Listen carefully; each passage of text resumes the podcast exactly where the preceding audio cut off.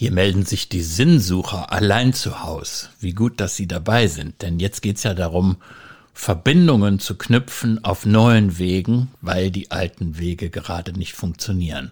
Und unser neuer Weg heißt sinnsucherpodcast.de. Wir, das sind Franz Meurer, Pastor in Höhenberg-Pfingst in Köln. Und Jürgen Wiebeke, ich moderiere das philosophische Radio in WDR 5. Ich glaube es kaum, Franz. Das ist die Episode Nummer 18 wenn wir so weitermachen, werden wir hier zusammen alt. Ja, mit 18 sind wir ja erwachsen. Das ist ja auch schon mal was, ne? Ich glaube, die Schülerinnen und Schüler aus Attendorn sind nur teilweise 18. Oder ist man dann schon 18 mit der 11? Nee. Äh, ja, so um die 17 rum, würde ich ja, sagen. Ja. Ich meine nämlich, wir müssen doch noch mal auf einige Beiträge eingehen, weil die einfach so toll sind und äh, nicht nur uns, sondern auch viele andere zum Nachdenken anregen könnten. Also sollen wir doch bis äh, den Kapitalismus und die Ökologie, das läuft uns ja nicht weg, noch mal verschieben. Nächste Programmänderung. Ja. Wieder ein Beleg dafür, dass wir hier nicht wissen, was wir tun. und einfach drauf los überlegen. Ja, wenn du das vorschlägst, dann ähm, lass mich nach diesem Stapel nochmal greifen. Ja, ich, ich erinnere, ich erinnere nochmal daran, was wir gestern gemacht haben. Da haben wir uns um Post äh, aus Attendorn gekümmert, St. Ursula Gymnasium, die Q1 im Rallye-Kurs, hat sich um unsere Themen im Podcast gekümmert und alle Schülerinnen und Schüler konnten sich überlegen, welche Folge sie anhören und dann haben sie hinterher dazu Gedanken entwickelt. Und dann nehme ich jetzt mal einen Gedanken raus von Jölle Krüger. Ja, sehr gut. Da steht, und das ist jetzt eben auch ein Rückblick auf einige Episoden, da haben wir uns auch verquatschen müssen, weil es nicht so schnell ging, die Gedanken zu entwickeln. Da steht, anfangs habe ich die Gaben des Heiligen Geistes nicht wirklich verstanden. Denn ähnlich wie Jürgen Wiebeke glaube ich, dass diese Gaben Tugenden sind, die wir Menschen individuell weiterentwickeln. Als Pfarrer Meurer jedoch zustimmte, dass uns die Gaben gegeben werden, damit wir daraus unser Individuum entwickeln, habe ich den Gedanken hinter den Gaben verstanden. Der Rat, da muss man jetzt hinzufügen, bevor ich noch einen Moment weiter zitiere, der Rat war ja eine von den sieben ja. Gaben. Ne? Und der Rat als solcher ist mir zuvor nur sehr selten begegnet, schreibt Jölle Krüger. Es gab immer mal Situationen, in denen, in, in denen ich Freunden einen Rat geben sollte, aber mir wird jetzt erst klar, dass ich häufig nicht nach einem Rat, sondern eine Entscheidung gefragt wurde. Sollte ich in nächster Zeit noch einmal in eine ähnliche Situation gelangen, dann werde ich meine Freunde nur beraten und nicht für sie entscheiden. So werden sie nicht gezwungen und sie haben die volle Entscheidungsfreiheit. Ich werde auch nicht böse sein, wenn mein Rat nicht befolgt wird, denn die Entscheidung und die damit verbundenen Folgen lasten nicht auf mir. Finde ich unglaublich genial, denn die hat äh, kapiert, was die Bedingung eines Dialogs ist. Der andere könnte recht haben, mein Rat könnte passen. Es ist ein Gespräch in großer Freiheit. Und ich kann nur sagen, das hat mich begeistert. Noch was anderes sagt sie. Joel Kröger. Sie sagt nämlich, wir sollten uns vermehrt Geschichten erzählen in dieser Zeit. Und dabei ist mir der erste Satz der Autobiografie von Gabriel Garcia Marquez eingefallen. Wichtig ist nicht, wie wir leben, sondern wie wir uns daran erinnern, wie wir gelebt haben und wie wir davon erzählen. Ja. Finde ich genial, gerade in der jetzigen Zeit, sich zu erzählen. Meinetwegen sogar über Telefon vorzulesen. Ich habe zum Beispiel, ich musste dich ja ein bisschen ärgern, 20 hm. Exemplare von der kleinen Raupe Nimmersatt bestellt. Ja? Warum soll mich das ärgern? Nein, weil ist doch hier, ein tolles Buch. Nein, weil ich jetzt da was Religiöses draus mache. Die, der Schmetterling ist natürlich das Ostertier, nicht der Osterhase, weil der sich verändern kann. Aus der Raupe, die stirbt, sich verpuppt, wird plötzlich der strahlende Schmetterling.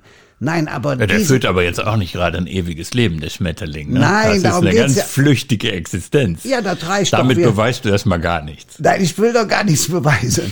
Ich wollte ja nur deutlich machen, jetzt so eine kleine Geschichte kennt ja jedes Kindergartenkind. Ja? ja. Sich daran zu erinnern, ja, und das nochmal zu verkosten. Dieser geniale Gedanke ist bei Joel Krüger neben dem Gedanken des Rates. Du Der erinnerst dich ja, bewegt. ja, das hat mich auch sehr bewegt. Und du erinnerst dich, als du von den sieben Gaben des Heiligen Geistes gesprochen ja. hattest, äh, Klammer auf, mit denen ich zunächst überhaupt nichts anfangen konnte, war ausgerechnet die Geschichte mit dem Ratgeben eine, die mich sehr beschäftigt hat. Ja. ja. Das war eine meiner Favoriten unter den sieben Gaben. Und für mich steht dahinter, und bei, äh, bei Jölle Krüger wird ja genau das auch thematisiert, dass es da eigentlich um ein Ideal von gelingender Kommunikation Absolut. geht. Denn wenn man, denn dieses Ratgeben, das ist wirklich eine ganz, ganz schmale Kante. Absolut. Es gibt ja auch, es gibt ja diesen, diesen, dieses geflügelte Wort, also dass äh, Ratschläge eben auch Schläge sein können. Und da ist es dann kein Rat mehr, sondern da ist es dann, ja, wie soll man das nennen? Da ist es dann einfach na, eine autoritäre Geste, die dahinter steckt. Aber in einer idealen Kommunikation wird ein Rat eben dem anderen die Freiheit lassen, etwas daraus zu machen oder es auch in den Wind zu schlagen. Absolut. Es gibt was anderes, was ich äh, wirklich äh, sehr interessant finde, nämlich Jule Berghoff. Sie sagt, wenn der Arzt sagt, ich weiß es nicht, da ist sie dann völlig anderer Meinung als ich. ich du hattest ja, das gelobt. Ja, ich ja. habe gesagt, ein Arzt sagt, ich weiß es nicht. Und dann habe ich gesagt, dadurch bekam mein Freund, der das berichtet hat, Vertrauen. Und sie sagt, durch das Nichtwissen verliert er mein Vertrauen. Mhm. Und da sind verschiedene Sichten der Dinge. Vielleicht liegt es daran, dass ich ein älterer Mensch bin. Das heißt, ich weiß, dass ganz viele die Pillen nehmen, die nicht vertragen. Und nur in der Kommunikation, im Gespräch mit der Ärztin, mit dem Arzt kann man überhaupt rausbekommen, was passt. Das heißt, für mich ist klar, der Arzt macht Versuche, Trial and Error, der guckt, was könnte helfen. Aber er kann nicht sagen, wie früher, ja, Amputation hilft, ja, oder Tropf hilft, ja, oder Aderlass hilft, wenn man nur drei, vier Möglichkeiten hatte. Nein, das ist, liegt vielleicht am Alter. Dass die sagt, Nein, Arzt, ne? da würde ich widersprechen. Das liegt nicht nur am Alter, Aha. sondern das liegt an der konkreten Kommunikation in einer bestimmten Situation. So. Denn du kannst nicht davon ausgehen, Franz, ja. dass ein und derselbe Satz immer das gleiche bedeutet, sondern ein und derselbe Satz kann unterschiedlich aufgefasst äh, werden, weil es nicht nur um die Sachebene alleine geht, was in Aha. einem Satz drin steckt, sondern es geht immer auch darum, wie etwas gesagt wird. Und ein Arzt, der den Satz sagt, ich weiß es nicht, kann in der einen Situation als vertrauensstiftend empfunden werden, kann aber in einer anderen Situation auch als vielleicht inkompetent dastehen.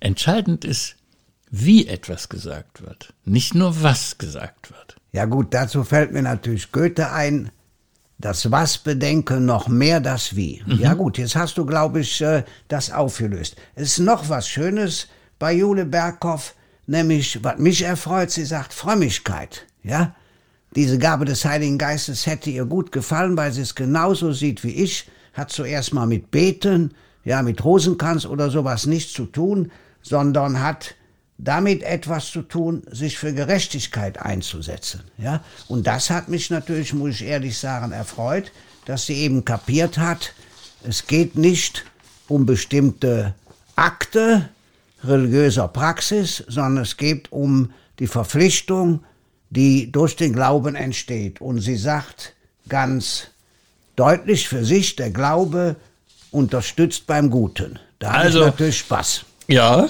genau. Wir haben aber auch deswegen Spaß an dem, was aus Attendorn gekommen ist, weil uns das die Möglichkeit gibt, ähm, fast hätte ich gesagt, so einen Raff-Mix zu machen. Ja? Ja, also einfach ja.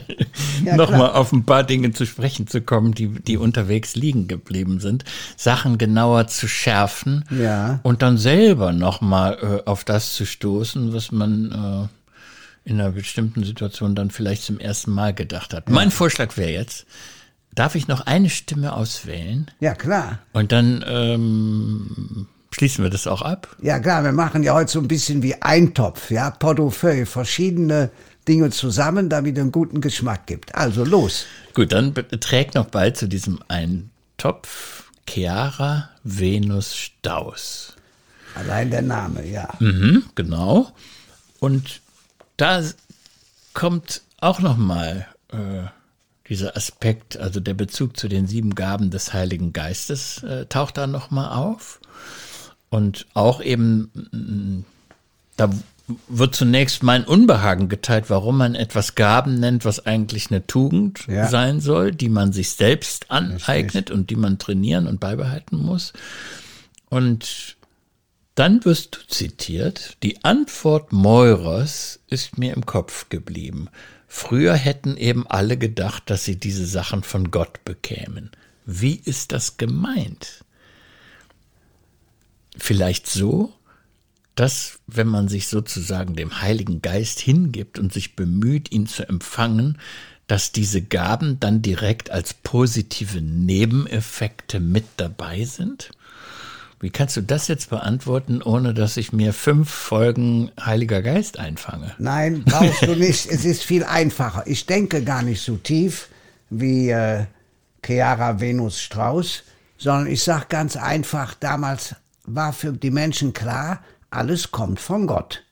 Und ihnen war eben wichtig, das Positive zu erfahren. Also nicht nur einen Gott, der Angst macht, sondern einen Gott, ja, der sie beflügelt. Und dann haben die sich vorgestellt, die Sachen könnte man gut brauchen, also zum Beispiel Wissen im Sinne von Lebenspraxis, Rat, Stärke können wir brauchen, ja, wir können auch Weisheit brauchen. Das heißt, sie haben das Positive mit Gott in Verbindung gebracht. Und das brauchen wir heute nicht mehr. Und deswegen fährt sie dann auch fort, und diesen Abschnitt würde ich gerne nochmal genauer angucken gerne. wollen. Sie fährt dann fort, wir leben heutzutage im Vergleich zum Mittelalter in einer komplett anderen Gesellschaft. Und in vielen Sachen haben wir das Glück, frei in unserer Wahl zu sein. Im Großen und Ganzen bin ich der gleichen Meinung. Ich glaube dennoch, dass man diese Aussage nicht universell benutzen kann, denn in vielen Ländern, Kulturen und auch im engeren Kreis der Familie kann häufig genau das Gegenteil der Fall sein. Zum Beispiel ich bin mit einer philippinischen Mutter aufgewachsen und bin dadurch zum Beispiel nicht wirklich frei in meiner Entscheidung, ob ich nach der Schule auf die Universität gehe oder nicht. Denn von meiner Mutter, meiner Familie aus, habe ich diesen Druck, auf jeden Fall eine Universität besuchen zu müssen. Also dieses Thema Freiheit, ja, da neigen wir ja heute im 21. Jahrhundert dazu, Franz, uns selber auf die äh, Schulter zu klopfen, wie frei wir alle seien. Da ist doch noch sehr viel Musik drin. Und dieses ehrliche Beispiel, das hat mich bewegt. Unglaublich gut. Ja, hat mich auch sehr bewegt und ich muss wirklich sagen, eine solche Reflexionsniveau, was sie hat, ja, über sich selber nachzudenken, finde ich schon bewundernswürdig und sie wird garantiert zu einer guten Lösung kommen. Wer so tief denkt, ja, der wird auch eine gute Wahl fällen, denn sie bringt noch was anderes. Ja, lass uns dabei, Also, dabei, ja. dabei ble- bleiben, weil Ja, das finde ich wirklich wichtig, weil es nämlich jetzt auch, was uns angeht, in unserer Antwort auf diese Passage, äh, da geht es für mich jetzt darum, dass wir einen Rat geben Ja. und keine Entscheidung Sehr vorschlagen. Ja, ja, wir müssen Rat geben. Also das heißt, wir müssen vorsichtig zuwendend sein. Und mein Rat besteht darin, eine Frage zurückzuspielen an die philippinische Mutter von mir. Also haben Eltern das Recht, dass ihre Kinder dazu da sind, die eigenen Wünsche zu erfüllen. Das wäre meine Frage, die ich als möglichen Rat gerne zurückgeben möchte, als Antwort. Ja, und ich würde nicht ganz so weit gehen und würde als Rat sagen zu besprechen, liebe Mutter, möchtest du, dass es mir besser geht als dir? Und deswegen soll ich zur Universität gehen? Wenn ich mit ihr zusammen wäre, würde ich aus meiner Familie erzählen, ja? Dass nämlich das Studium nicht für alle wunderbar ist, sondern ein Handwerksberuf, ein herrliches Leben, ja, schenken kann, aber meine Art und Weise wäre, Geschichten mal zu erzählen und die mal gemeinsam anzuschauen. Mhm. Ja? Also da fände ich ganz gut voranzugehen. Oder sogar, weil ich eben sagen wollte, passt jetzt sehr gut, sie definiert wunderbar Angst und Furcht und sagt, Furcht ist deswegen wichtig, weil sie das Leben beschützt, aber anstrengend ist. So, und mal ganz direkt gesagt, gilt das nicht vielleicht auch für die Mutter? Sie beschützt das Leben, ist aber anstrengend. Ja, diese Wandlung von Angst zu Furcht. Zum Beispiel Angst würde bedeuten, ich komme nicht zu einer guten Wahl. Ja, weil hier irgendwas nicht stimmt. Ja, um es mal ganz klar zu sagen, was garantiert äh, bei, wer, äh, bei Chiara Venus Strauß nicht ist. Aus diesen Gründen gibt es ja schreckliche Situationen, dass sich Kinder ritzen, ja, dass man der Sucht verfällt und so weiter, weil man eben den Druck der Familie auf sich spürt. Das wäre dann die komplette Unfreiheit. Ja, da wäre die komplette Unfreiheit. Aber ich Nur noch mal ganz kurz, dass wir das klar haben, weil das, das ist ja als Gedanke schon aufgetaucht in einer früheren Episode. Also genau diese scharfe Trennung, dass man das für sich sortiert kriegt. Angst ist etwas ja. anderes als Furcht. Die ja. Angst ist diffus, richtet sich auf irgendetwas Unklares. Muss man die, aber zulassen. Ja, genau. Ja. Aber die Furcht, wenn man Angst in Furcht verwandelt, dann wird's präzise. Dann weiß ich ganz genau, habe ich Anlass, mich vor etwas zu fürchten oder äh, ist es unbegründet? Diese Verwandlungsleistung, die kommt von Kierkegaard. Ja, und man könnte ja vielleicht noch, wenn ich das sagen darf, im Gespräch, egal ob jetzt mit der Mutter oder auch sonst, einfach wirklich aufschreiben. Ja, was sind die Gründe? Dafür, zur Universität zu gehen? Was sind die Gründe dafür, sich davon frei zu machen? Vielleicht der ja, eigenen Fasziniertheit von einem Beruf nachzugehen und vielleicht kommt im Endeffekt raus, genau deswegen muss ich ja zur Universität gehen, ja, genau. um äh, das zu erreichen. Aber wie gesagt, wir wollten nur Rat geben ja. und vielleicht sind das eben auch gute Beispiele, die zeigen, wozu die schwierige Situation gerade so tauglich ist. Ja. Also, dass sie solche Unterscheidungsleistungen möglich machen. Franz, wenn du erlaubst, wechseln wir jetzt das Thema und kommen zu dem, was wir angekündigt haben, mehrmals verschoben haben. Es ja. sei denn, es brennt dir noch was auf der nee, Seele. Nee, nee, ist in Ordnung. Ja, das ist das Thema Kapitalismus und Ökologie. Und ähm, da muss ich jetzt sagen, um den Bogen zu schlagen zu dem Thema Angst und Furcht. Ich habe schon vor einigen Folgen über ein Buch berichtet, was ich jetzt gerade ja mit Furcht im Nacken gelesen habe. Es ist ein düsteres Buch. Es ist mir in manchen Passagen zu düster, aber es ist trotzdem für mich nachdenkenswert. Gerade erschienen von Rupert Reed und Samuel Alexander, diese Zivilisation ist gescheitert. Der eine britischer Philosoph, der andere australischer Nachhaltigkeitsforscher. Und die beiden tauschen sich aus über die Klimakrise und die Chance eines Neuanfangs. Und für mich ist das deswegen so eine spannende Lektüre gewesen, weil das auch mich zwingt, mich zu positionieren. Sie fangen nämlich damit an, dass sie sagen, jeder Einzelne muss sich im Prinzip ehrlich machen. Viele Diskurse über Klimakrise, über Eingriffe in die Ökosphäre sind geprägt von Unehrlichkeit. Und wir könnten geneigt sein, die eigentliche Gefahr für uns zu verharmlosen und zu verkleinern. Und dann gibt es das will ich dir jetzt noch hinwerfen, bevor du dran bist. dann gibt es für mich ein starkes Bild, was mit Tieren nochmal zusammenhängt. Ja. Wir haben ja schon über Tiere gesprochen. Ja. Und Rupert Reed spricht von einem weißen Schwan und von einem schwarzen Schwan.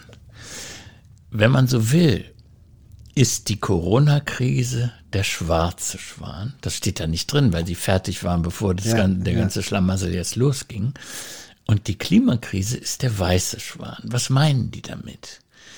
Der schwarze Schwan ist der, der uns erschrecken lässt, weil er so auffällig ist. Den weißen Schwan registrieren wir kaum.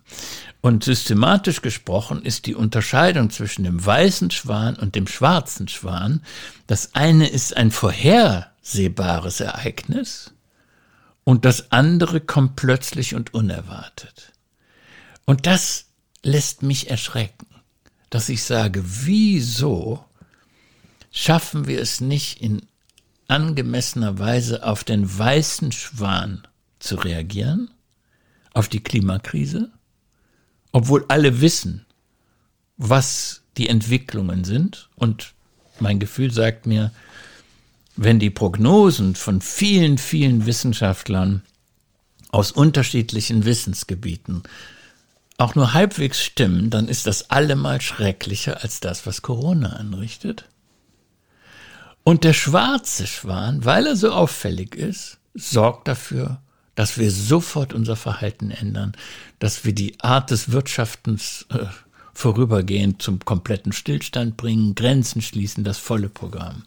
Also dieses Nachdenken über den weißen Schwan und den schwarzen Schwan, das, das ist für mich der Gedanke, äh, mit dem ich dich konfrontieren wollte. Ja, vielen Dank. Ich habe das Buch noch nicht gelesen, nur drüber gelesen. Also bin ich froh, dass du das jetzt so auf den Punkt bringst. Mal ganz direkt gesagt, der weiße und der schwarze Schwan müssen miteinander kommunizieren. Die müssen ihre Erfahrungen austauschen. Dann kann man weiterkommen. Wird ja auch von vielen gesagt, wir müssen nach der Pandemie mal überlegen, ob wir weiter ja ablehnen, die Erkenntnis zum Klimawandel wahrzunehmen. Oft wird ja gesagt, wir haben kein Erkenntnisproblem, wir haben nur ein Umsetzungsproblem. Genau. Also wir wissen alle, handeln aber nicht danach. Meine Meinung ist, wir haben ein Erkenntnisproblem, weil bei vielen Leuten irgendwas Diffuses zum Klimawandel im Hintergrund ist, die sich aber nicht damit konfrontieren, was das jetzt schon bedeutet. Also, zum Beispiel, wenn Heinz Bude sagt, es gibt keine Krone der Schöpfung, weil wir alle aufeinander angewiesen sind. Die Tiere, die Menschen, die digitalen Körper und die chemischen Produkte. So können wir gemeinsam leben und müssen wir gemeinsam sterben. Hat er geschrieben lange vor Corona. Das hat unglaubliche Konsequenzen. Ja, also natürlich. Die, die, Geschichte mit der Krone der Schöpfung, ja. da geht es ja darum, äh, haben Menschen eine Sonderstellung auf diesem Planeten oder sind sie eingebettet in ein Ganzes, in eine Ökosphäre? Ja, klar, natürlich. Und da ist eine entscheidende Frage, wo ich der festen Überzeugung bin, da hilft uns auch, so schlimm es sich anhört, die Pandemie. Dass wir plötzlich merken, ja, wenn wir so mit den Wildtieren umgehen, wenn wir nicht die Habitate, also die Lebensräume erhalten, wenn wir nicht auch Abstand voneinander halten, nicht nur wir Menschen, sondern auch Abstand halten zu den Tieren, zu der, den Bäumen, zu der Natur, ja, wenn wir nicht leben lassen, sondern nur konsumieren und verbrauchen, wenn wir uns alles verfügbar machen wollen, ja, und nicht, wie Hartmut Rosa in seinem neuen großen Essay sagt, die Unverfügbarkeit der Dinge, ja, müssen wir bewahren und Unverfügbarkeit, jetzt mal ökologisch gewendet, heißt für mich, auch in Ruhe zu lassen in Ruhe zu lassen, was sich entwickelt hat über Millionen Jahre. Und wir das heißt ja eigentlich, dass man, dass man auf diesem Planeten äh, Gebiete fixieren müsste, die man sozusagen als Wildnis definiert, die man sich selbst überlässt mit Betretungsverboten für Menschen. Das wäre ja zum Beispiel ja, absolut. eine konkrete Möglichkeit. Absolut, gibt es ja auch schon im Kleinen. Gibt es ja zum Beispiel hier Vogelsang, die ehemalige Ordenshochburg in der Eifel ist ein solches Habitat, ein solches ja, Naturschutzgebiet. Und wenn du jetzt als Schulklasse da einen Besuch machst, wirst von einer Rangerin oder einem Ranger geführt, dann sagt er plötzlich, Augen zumachen, drei Minuten schweigen. Mhm. Drei Minuten ist ziemlich lang.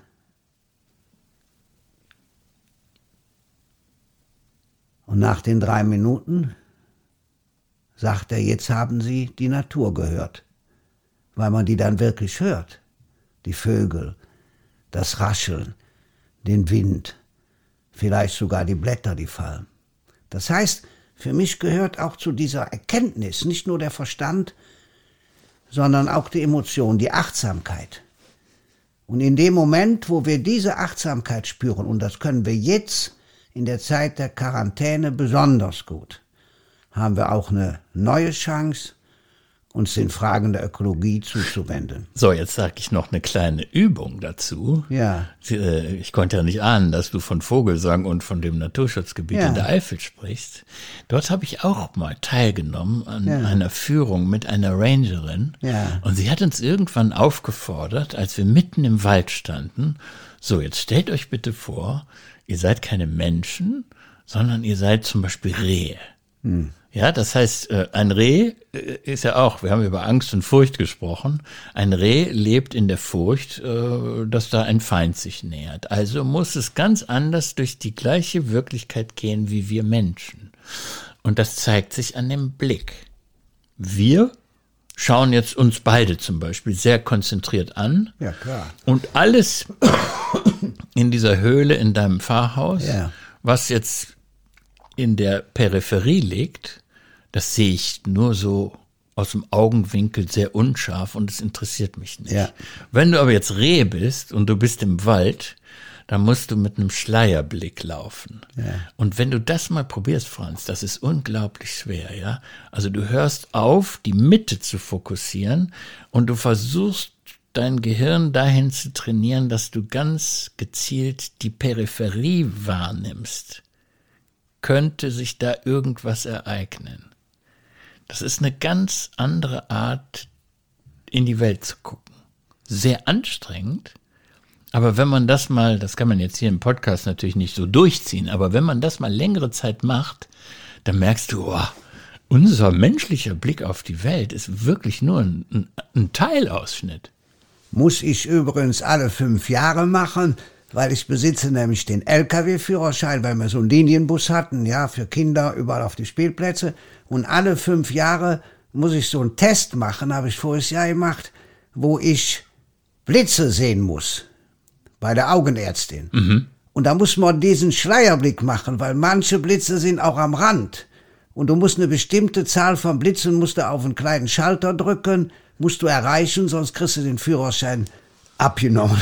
Und bisher alles geklappt. Nur Wenn du das länger machst, da kannst du wirklich hinterher das Gefühl haben, ich habe eine Strapaze hinter mir. Ja, klar. Als ob es sozusagen einen Muskelkater der Augen gäbe. Ja. ja, aber wir sprechen ja jetzt um eine Frage der Wahrnehmung und werden ja sicher beim nächsten Mal noch ein bisschen tiefer äh, eindringen, ja, was wir von der Natur lernen können. Ja, sehr gut. Also das ist dann äh, unser Versprechen für morgen. Damit fangen wir an. Ja. Damit fangen wir an. Dann würde ich nämlich gerne die Frage stellen, ob diese ökologische Krise, die wir jetzt anhand des weißen Schwans beschrieben haben, ja, wir wissen, was droht. Ja. Es gibt Vorhersehbarkeiten, ja ob dazu ein spiritueller Zugang nötig ist, um unser Verhalten zu verändern. Aber das machen wir morgen. Ja. Schön, dass das ein neuer Tag wird. Ein schöner Tag hoffentlich und ich freue mich drauf.